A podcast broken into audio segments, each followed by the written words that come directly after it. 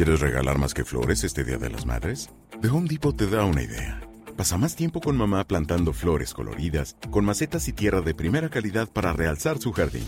Así sentirá que es su día todos los días.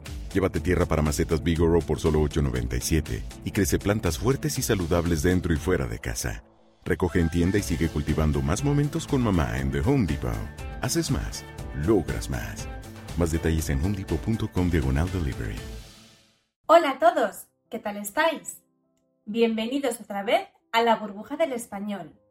Yo soy Marta Tardáguila y soy vuestra profesora de español. Bueno, en la clase de hoy vamos a aprender algo muy útil y muy práctico. Vamos a aprender a hacer una carta de reclamación. ¿Estáis listos? Empezamos.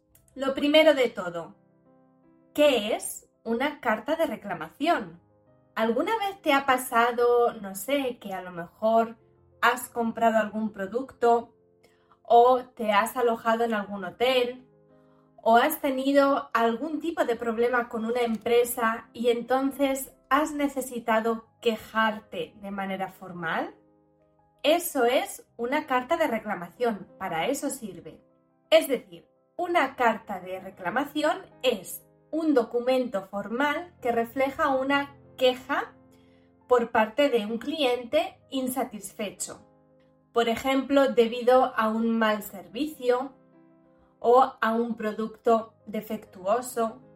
En cualquier caso, con una carta de reclamación tú podrás expresar tu descontento de manera formal y sobre todo respetuosa. Vamos a ver primero cuáles son los motivos más frecuentes por los que podemos escribir una carta de reclamación. Por ejemplo, es muy común escribir cartas de reclamación debido a un mal servicio de luz, teléfono, internet o cualquier otro servicio básico. Puede ser también que queramos escribir una carta de reclamación debido a un cobro indebido a un banco o a una empresa.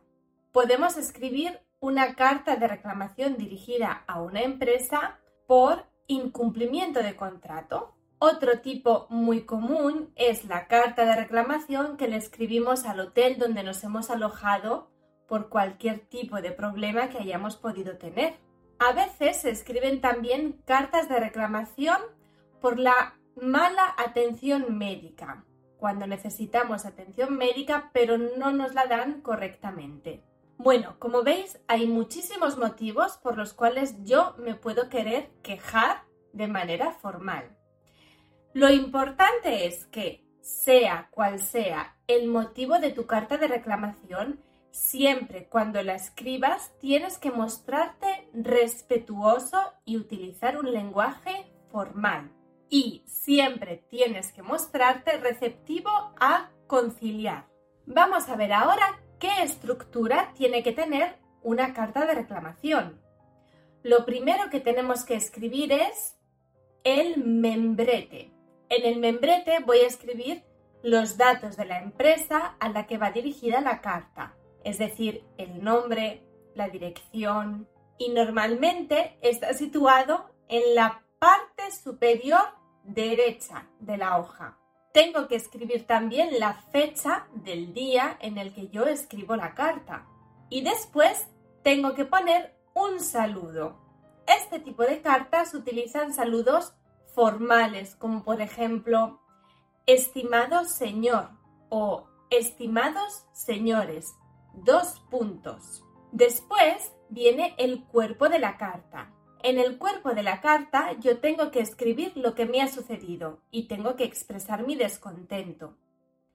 En este momento tengo que intentar ser concreto y no alargarme mucho mientras escribo. Recordad, concreto y claro. Y por último, una despedida.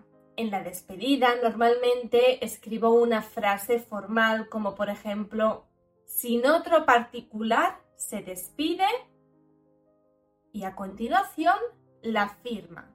Normalmente antes de la firma escribimos la palabra atentamente.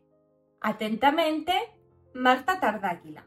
Bueno, ¿Qué consejos podemos seguir antes de escribir una carta de reclamación? Os voy a dar algunos muy importantes. Aunque es verdad que cuando escribimos una carta de reclamación solemos estar un poquito enfadados o nerviosos porque precisamente nos estamos quejando por algo que nos ha pasado y que no nos gusta, es conveniente estar muy tranquilos a la hora de escribir una carta de reclamación. No hay que estar nerviosos ni enfadados. ¿Por qué? Porque necesito escribir con un vocabulario formal y sobre todo muy respetuoso. Y sobre todo, mis ideas tienen que estar bien ordenadas para que se comprenda bien el motivo de mi carta. Aquí te voy a dejar algunas recomendaciones muy útiles. La primera, sé directo y preciso con tu reclamación. No le des mil vueltas, directo al grano. Segunda recomendación importante, Pídeles que busquen una pronta solución concreta al problema que te han causado. Otra recomendación es que, aunque tengo que ser muy educado, eso no quita que no pueda ser firme y serio cuando digo lo que quiero decir. Hay que cuidar mucho la presentación. Cuando escribo una carta, tengo que imprimirla en una hoja de buena calidad y sobre todo tengo que evitar diferentes tipografías de texto, todo con una única tipografía. Una ortografía impecable y como ya hemos dicho antes, no hay que dejarse llevar por los sentimientos de enfado o nerviosismo y hay que expresarse siempre con un lenguaje adecuado.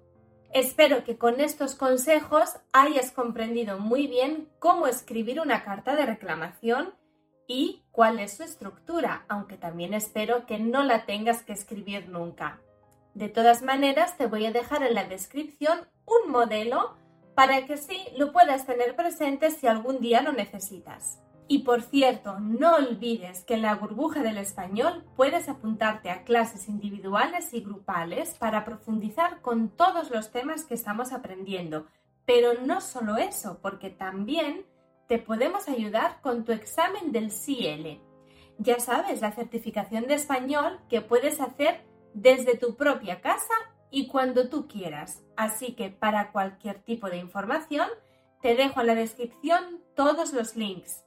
Esto es todo por hoy. Espero que te haya gustado nuestra clase de la burbuja del español. Tenemos otras clases muy interesantes donde hablamos de temas diferentes como léxico y también gramática. Y como sé que seguro que alguna de ellas te interesa, te voy a poner aquí el link para que te vayas a ver alguna clase, por ejemplo, sobre léxico. Esto es todo por hoy. Nos vemos en la próxima clase de la burbuja del español. Hasta pronto.